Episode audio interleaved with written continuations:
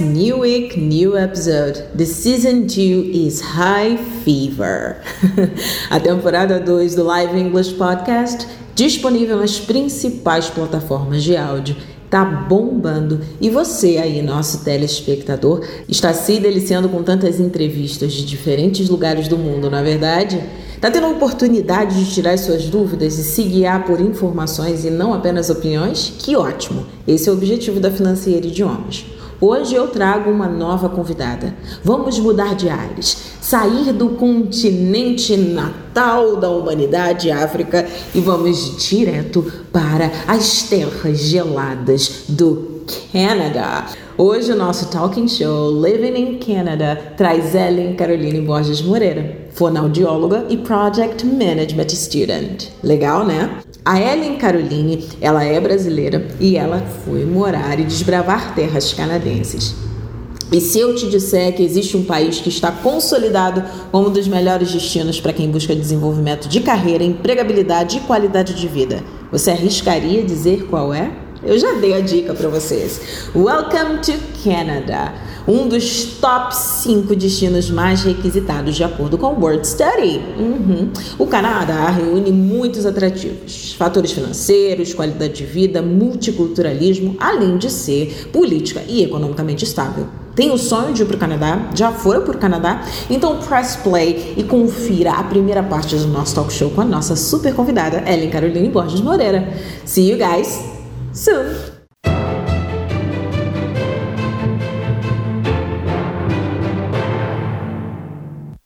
Sem mais delongas, eu vou trazer a Ellen aqui com a gente. Eu vou adicioná-la. A Ellen, ela é de Goiás, é uma autodidata no inglês e ela fez umas viagens incríveis ao redor do mundo, mas hoje ela vai falar com a gente diretamente do Canadá. Seja muito bem-vinda, Ellen. Vou te adicionar aqui, hein?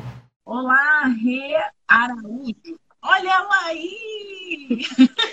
Oi, gente, tudo bem? Tudo ótimo, Ellen. Com você? Tudo bem, graças a Deus. Ai, que bom. É um prazer Olha, estar aqui. O prazer é nosso, do fundo assim do nosso coração aqui pela Financeira Idiomas. Muito obrigada por ter aceitado esse convite. Compartilhar a tua história tão rica com as pessoas e de repente ajudar, né, Elia, desmistificar algumas questões e trazer a realidade. Acho que a realidade é importante e saber se é tão impossível realmente viver fora e o que que o Canadá tem, né? Carmen Miranda falava, o que, que a baiana tem? O que, que o Canadá tem? Ah, o Canadá tem muita coisa boa, tem muita coisa boa.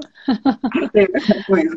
Bom, para a gente começar do começo, Ellen, fala um pouquinho de você, da sua história, né? Você, eu sei que você é autodidata em inglês, como é que é isso? Conta pra gente.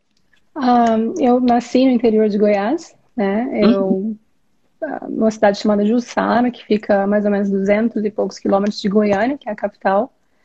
Quando eu morava lá, é uma cidade que demorou, na época, era 1900 e, 1990, né? Muito tempo atrás e, assim, inglês não era uma coisa comum nas escolas, né? Então, e eu sempre gostei muito, porque eu via filmes e eu ficava assim, eu, eu comecei a perceber que os filmes tinham uma diferença, tinha um delay no que eles falavam em português e o que, sabe, na dublagem, né? Depois eu fui descobrir que chama dublagem. E então eu ficava curiosa com aquilo e comecei a, a, assistir só filmes em inglês, e a locadora, começar a assistir filmes só legendados. Eu, na época que minha mãe comprou o primeiro aparelho de som, era um aparelho de som que tinha CD e é, fita e aquele disco de vinil e tipo CD foi uma coisa né, de outro mundo que chegou na, nessa época. Então eu lia os encartes e eu traduzia. Então, isso era o que? Eu devia ter 11 anos, 12. Ah, não, eu acho que eu devia ter. Eu comecei. Devia ter 12, porque foi nas Olimpíadas de Barcelona que eu lembro que eu já estava lá cantando algumas musiquinhas. Uau, Mas, que massa! Então é. foi autodidata, ou seja, o seu interesse com a língua inglesa foi muito pela curiosidade. Foi, foi. Eu sempre adorei, sempre adorei. Uh, achava, né, achava muito elegante a forma como eles falavam, muito chique. Né? E eu via sempre aqueles filmes que a pessoa que falava inglês estava na Europa, ela estava nos Estados Unidos, em lugares que eu queria conhecer, obviamente. Então eu cresci com isso. Um, quando eu me mudei para Goiânia, eu tinha 15 anos. Dali eu comecei também a, um, a continuar os estudos em inglês, porque eu já tinha na escola, no, no onde eu estudei, no IP. E, e daí, tipo, foi, foi indo. Foi indo. Quando eu tinha 18 anos, eu entrei para a faculdade. Depois eu consegui fazer mais uns seis meses de cursinho. Eu nunca deixei o inglês para trás, sabe? Eu sempre fui buscando novas. Uh, sempre estar tá praticando o que eu tinha aprendido. Interessante você ter dito isso, Ellen. Você nunca deixou o inglês para trás, né? É, o que, que te despertou isso? O que, que você percebeu? Você viu ali a possibilidade de alguma oportunidade através do inglês? Por que, que é tão importante? Porque você disse assim, não era tão frequente nas escolas, e você foi curiosa, autodidata, enfim. O que, que foi acontecendo para você entender que, de repente, o inglês poderia te dar alguma oportunidade? Uh, eu acho que quando, assim, como eu sempre. Eu, eu era uma menina muito. uma criança muito custosa. Eu não era, eu não brincava com boneca, eu gostava de coisas de menino, como eles diziam, uh, de menino, né, como diziam. É, e eu sempre, quando eu ia a Goiânia com a minha mãe, uh, eu sempre gostava de comprar livro, livro de que falava de diferentes países, claro que eles eram em português ainda, mas eu lembro claramente que um dia eu vi um livro de, de ciência que contava a história dos animais que viviam na, na, na América do Norte. E eu lembro de ler exatamente que tinha o cão da pradaria e tinha um, uma lebre com as pernas gigantes. Eu não lembro o nome dela, mas eu vi, eu finalmente vi ela aqui, que eu falava, gente, eu queria tanto ver esse bichinho. e aí, não sei, sempre pensei, um dia eu vou morar fora. Né? Um dia eu quero morar fora, porque eu tentei, na época que eu cheguei em Goiânia, fazer intercâmbio, mas era uma coisa que não era viável pra, economicamente na época e também porque meus pais eles não me deixariam ir sozinha, né? Pro... Era uma coisa que para eles não era não era não era comum, né? Era uma realidade diferente. Mas eu acho que fiquei muito isso fez muito sentido para mim quando eu cheguei na faculdade que eu li sobre pesquisas, eu vi é, comecei a ver oportunidades e pensei em morar fora, porque eu vi que amigas minhas uh, já estavam nos Estados Unidos, mas assim, depois que elas terminaram o, o segundo grau, eu falei, ah, eu acho que eu também consigo, deve ter um emprego para mim lá. Em que momento, né, você, em 2016, fez, teve uma transição grande, né, foi, na sua vida? Foi, é, que você... marido Deu bye-bye para o Brasil? Foi, foi. Foi bem. Foi uma decisão, assim, que a gente, eu e meu marido fizemos em 2015, uh, depois de uma, uma, uma, um evento bem frustrante para a gente. E daí a gente falou: ó, não, vamos para a China, não vai fazer mal. Assim, a gente tem que apostar que se a gente quer sair do Brasil, a gente tem que realmente cair no mundo. Né? E a China não é realmente um lugar que as pessoas falam, nossa, quero ir morar lá. Que as pessoas geralmente falam, eu quero conhecer a China. Então a gente foi com a cara e com a coragem. Meu, meu, meu marido foi em 2015 e eu fui em 2016. Ele voltou para me buscar. Então é, moramos em Beijing e depois a gente se mudou para Harbin, que uh, no noroeste. Não, Nordeste, no Nordeste da China, perto da Coreia do Norte. Um lugar muito frio, muito frio. E depois de lá a gente decidiu que, como não, eu, a profissão é, do meu marido ficava, dependia, pedia que ele talvez estivesse em diferentes cidades, né? Então eu acabei que eu não consegui estudar o que eu queria estudar lá, que era o mandarim. Então eu não, nem aprendi mandarim. É, contei com a Vanessa. A Vanessa era nossa, nossa salvação no mandarim. E então a gente decidiu que eu viria para o Canadá para estudar, porque era teoricamente perto para o meu marido vir me visitar. Entendi. Então você ficou dois anos na China, correto? E aí, como é que dois foi? anos, sim. Quase dois, tá. Como é que foi essa relação do inglês, assim? Te ajudou para alguma coisa? Foi necessário? Você já se sentiu mais aliviada na China? Uau, pelo menos eu falo inglês. Pelo Sim. menos eu consigo me comunicar. É, porque assim, quando eu cheguei na China e eu vi tudo aquilo em mandarim, eu fiquei chocada, não sabia o que fazer, né? Mas a gente já estava lá. Mas Beijing é uma cidade ah, muito cosmopolita. Tem gente literalmente do mundo inteiro lá. Então, as pessoas, o idioma mais comum que as pessoas, depois do mandarim, nessas, nas nossas, pelo menos nas, nas bolhas que eu frequentei, era o inglês. Mesmo que, ah, por exemplo, eu conheci a Vanessa, que é casada com o luxemburguês, mas ah, outras pessoas que, outras brasileiras que eram casadas com alemão, alemães, sorry. E assim, o inglês era a nossa, era a nossa, a nossa eh, linguagem, era a nossa que a gente usava o inglês para se comunicar com o nosso grupo, era, né? Então, graças a Deus eu tive isso, porque senão eu não conseguiria nem comprar uma balinha, né? Porque a gente tinha que se comunicar, a gente ficava saber, para saber com esses amigos que, os nossos amigos internacionais, a gente tinha que falar inglês com eles para eles darem, para a gente saber aonde ir, né? O que fazer no, num caso de emergência. É, então, assim, o inglês nos ajudou muito, é, e então eu acho que ele é essencial, mesmo que você vá para um país que não, em que o inglês não seja a primeira língua. Tá. E quando, na questão da- das traduções, né? Você ali tinha o contato com o inglês, mas existia. Vocês usa- tinham o uso de, do WeChat, né? Que você Sim. comentou, Sim, da sim. tradução do mandarim para outro idioma. Sim, qual era como é que é a facilidade de se comunicar dessa forma? Deve ser Assim, complicado, né? É e não é. É assim, é uma, é um- é um- é uma, é uma característica do, do, do We- do WeChat que, tipo, tem, que o WeChat tem, que eu queria muito que o WhatsApp tivesse, que seria muito fácil para todo mundo, pra gente, pelo menos, porque ele é praticamente a sua vida ali, porque você acessa, você transfere dinheiro, você, você só não precisa de mais nada para sair na rua, a não ser, a não ser o seu celular. E ele tem a função de traduzir o que a pessoa está conversando, o que ela está falando, né? Conversando, o que ela está falando, o que ela quer dizer para você. Então, a tradução do mandarim para o português saiu uma coisa mais difícil de entender. né? Então, assim, eu, pelo menos para mim, eu achava que a- a- as frases ficavam muito complicadas de entender. Porque ali se gente- você ainda tem que ler o contexto, que você está numa cultura completamente diferente, né?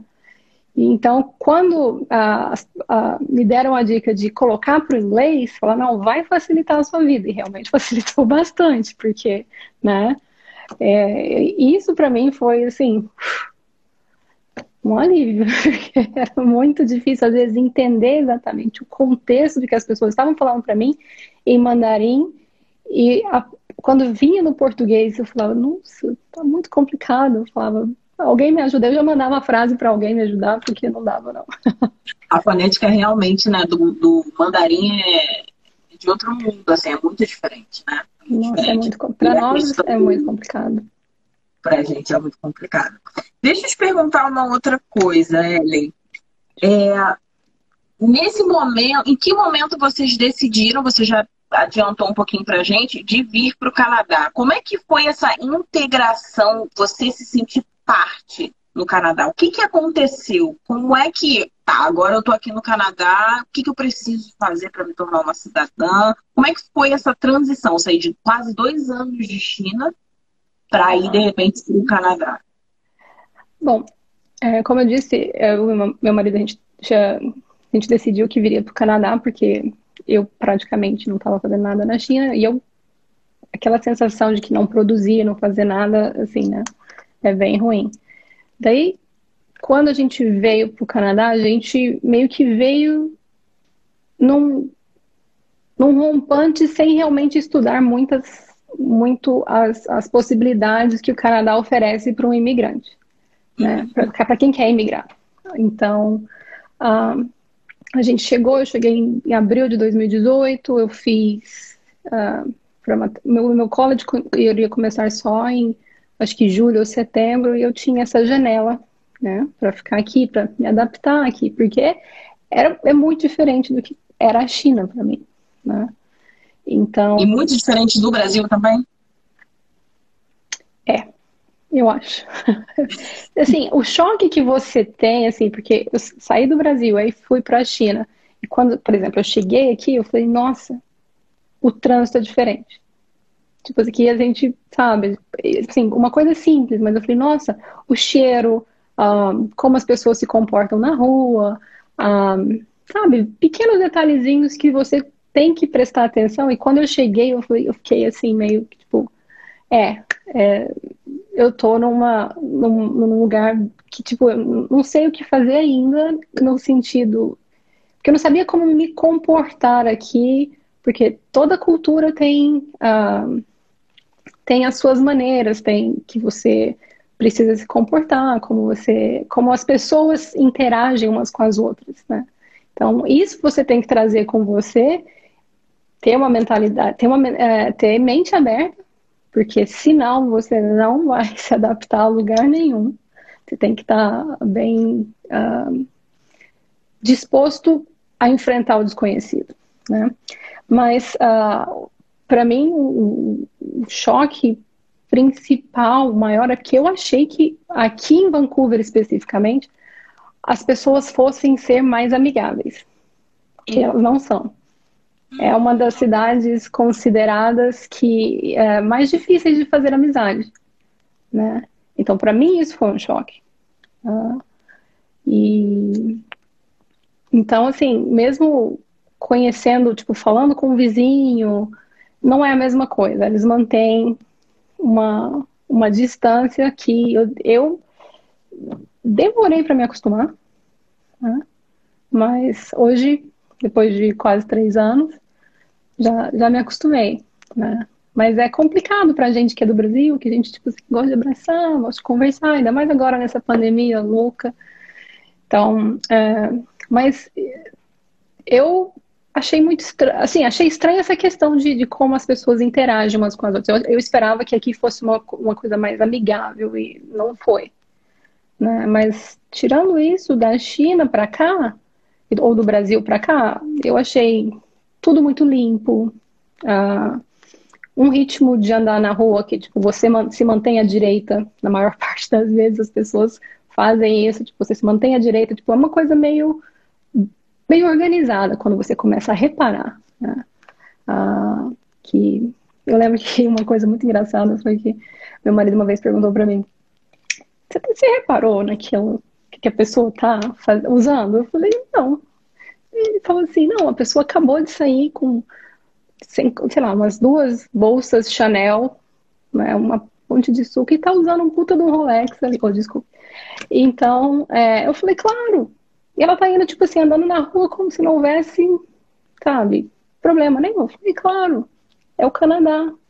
Tipo assim, aqui as pessoas não estão preocupadas.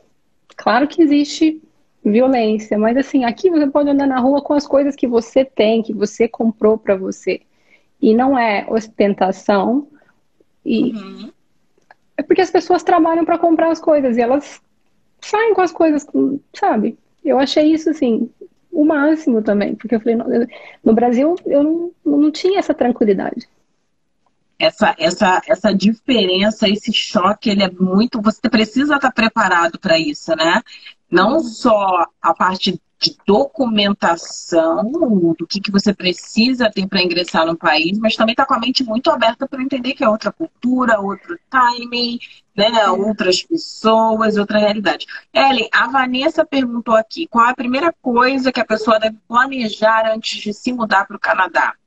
Olha, eu acho que se a pessoa pensa em vir para cá e se estabelecer aqui, uh, ela tem que primeiro verificar, olhar no, entrar no site do governo do Canadá, uh, é muito autoexplicativo, uh, porque, por exemplo, se você vem como visitante, você precisa de um visto de visitante. Algumas pessoas vão precisar apenas do ETA, né? dependendo da característica do que a pessoa uh, o que a pessoa já tem de documentação. O que Mas, seria o ETA, Ellen? Só para deixar claro aí para a audiência. Ah, o ETA é uma autorização eletrônica que o Canadá, uhum. para quem já, já tem visto americano, então você não precisa de um visto, você tem um ETA, que é uma autorização eletrônica para entrar no Canadá e ficar seis meses. Tá. Né? Então,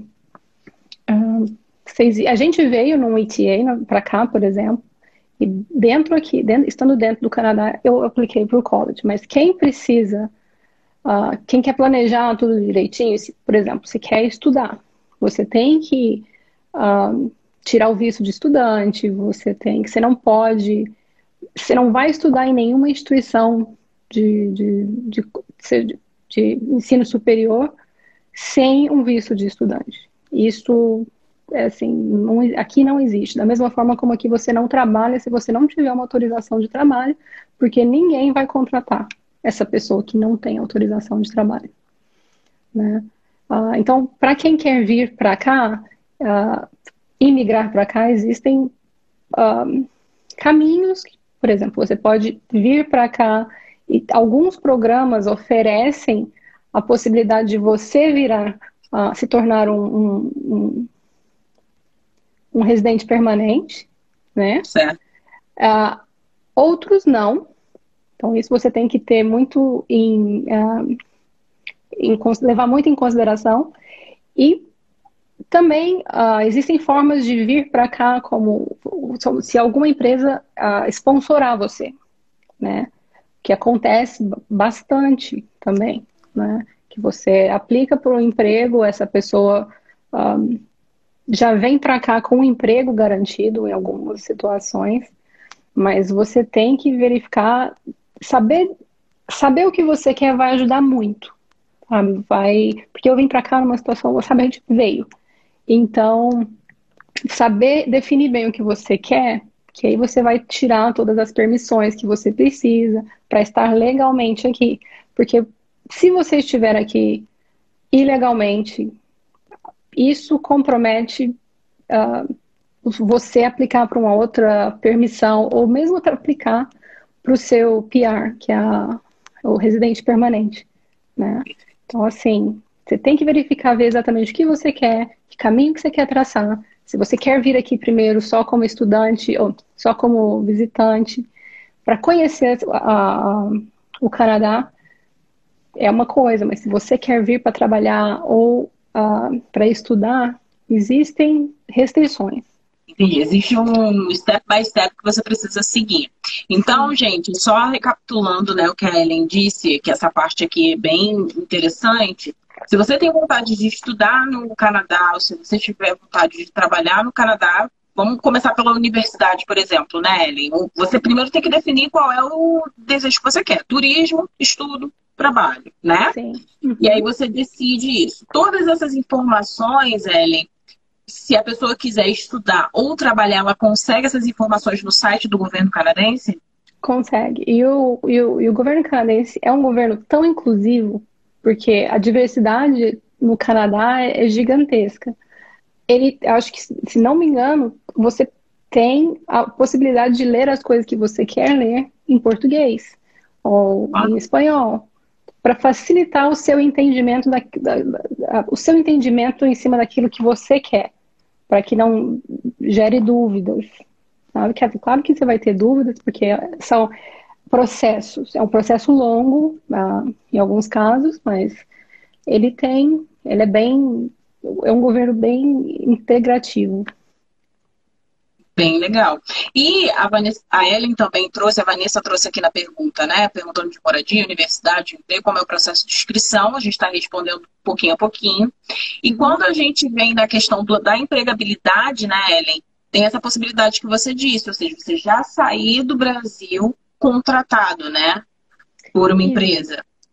Existe essa possibilidade. Isso, isso é comum. Existe essa possibilidade. Isso é comum no Canadá de acontecer. Eu não sei se é comum, mas eu sei que existe. Uhum. Né? Então, é, você tem que se informar, é, assim, porque como eu não, essa parte eu nunca pesquisei, porque eu já eu vim para o Canadá primeiro, né? Ah, então, eu sei que existe, mas eu não sei qual é o procedimento. Né? Mas eu acho que deve ter lá no, no, no, no site do governo do Canadá, porque se eu não me engano, eu tive lendo aqui outro, outro dia, é, todos os processos de imigração lá, que você precisa, estão lá no, no, no website do governo do Canadá. Uma questão que eu esqueci de falar, que você estava falando de como vir como estudante, é, alguns colleges e algumas universidades é, existem requerimentos, ah, existem cursos em que você pode trabalhar depois que você termina o curso. Existem instituições onde você não pode, eles não vão dar o direito para você trabalhar. Porque como estudante, a sua vida aqui está linkada ao, ao seu college, à sua universidade. Né? Então, você tem que levar em consideração tudo que, que você. Você tem que levar em consideração todo o. Ai, como é que. Como é explicar? Você tem que levar em consideração o que você quer fazer. Se você quer vir apenas para ter experiência de estudante, né? Uhum. E trabalhar às 20 horas, alguma coisa assim, porque, né? como estudante você pode trabalhar 20 horas apenas. Um, ou você é, e aí voltar para o Brasil, mas existem cursos e instituições que eles dão direito ao que eles chamam uh, que uh, dão direito ao PGWP, que é o Post Work Graduate Permit, um, Work Permit, sorry, que ele para quem quer estudar e ter a experiência de emprego uh, no Canadá, procurar um emprego na área do Canadá, porque essa experiência pode contar como uh, um fator para quem quer imigrar. Né? Uau. É. O Canadá Entendi. oferece essa possibilidade da experiência canadense aqui.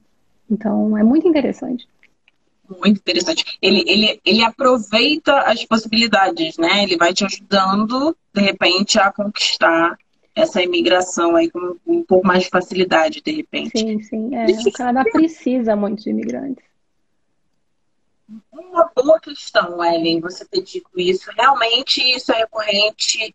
A gente vê programas canadenses, o Canadá precisando de pessoas, né, de mão de obra estrangeira, enfim.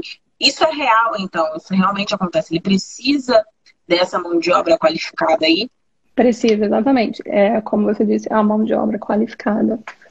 Existem, por exemplo, aqui o Canadá é um dos países que mais investe em ciência e tecnologia. Então, aqui, é, empregos na área de TI são disputadíssimos, mas você tem que ter um diferencial. Né? Você tem que uh, realmente se empenhar em ser o melhor, porque eu acho que a competição aqui nesse segmento é muito, é muito acirrada. Sim. Mas existem também outros, uh, outros,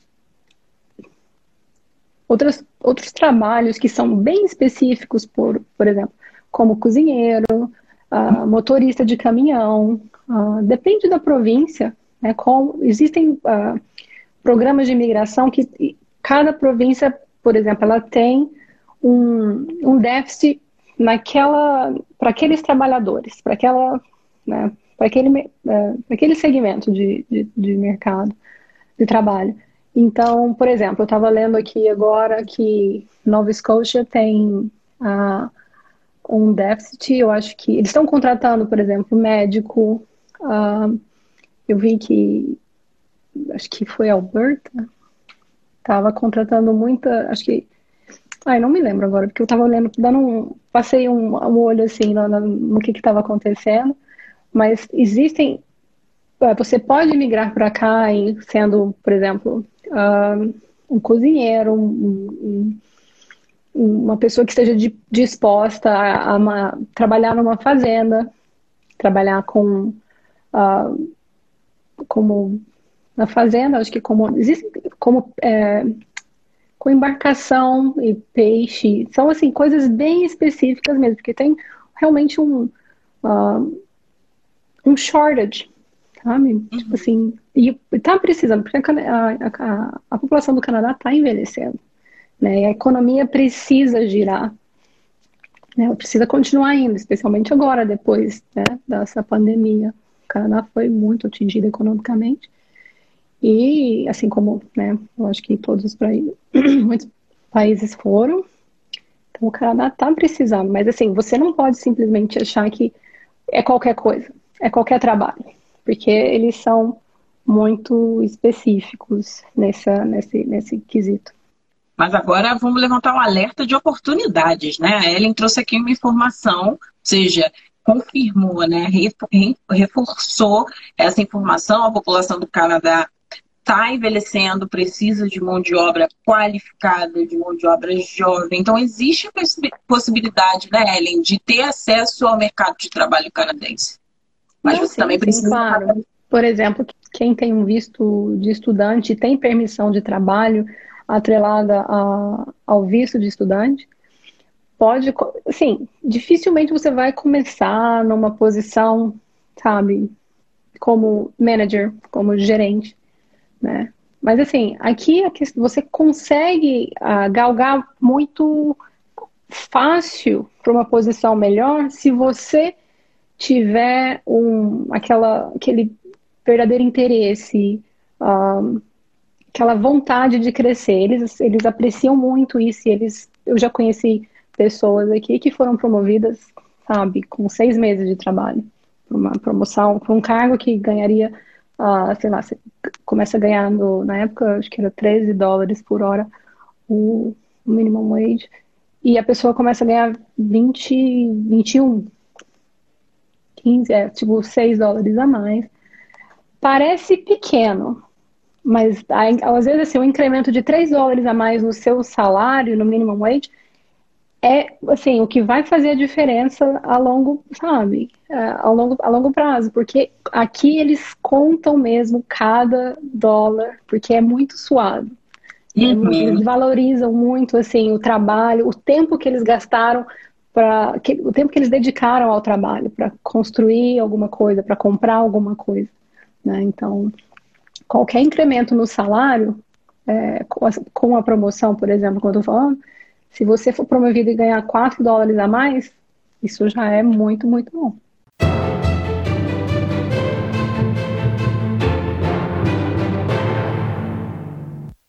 I told you, I told you from the beginning. Eu disse para vocês desde o início que esse episódio iria bombar. Como tem gente que tem um carinho incrível pelo Canadá e a Ellen mostra, né, na voz dela, na forma de trazer as informações, como é um país incrível para se morar. Claro que a gente tem que levar em consideração todas as nuances e dificuldades de uma vida de imigração. Mas quando você vai munido de informações, o Canadá é para você, assim como qualquer lugar do mundo. Bom, esse foi o episódio dessa semana e na próxima semana teremos a parte 2, Living in Canada. Não perca e see you guys on Wednesday.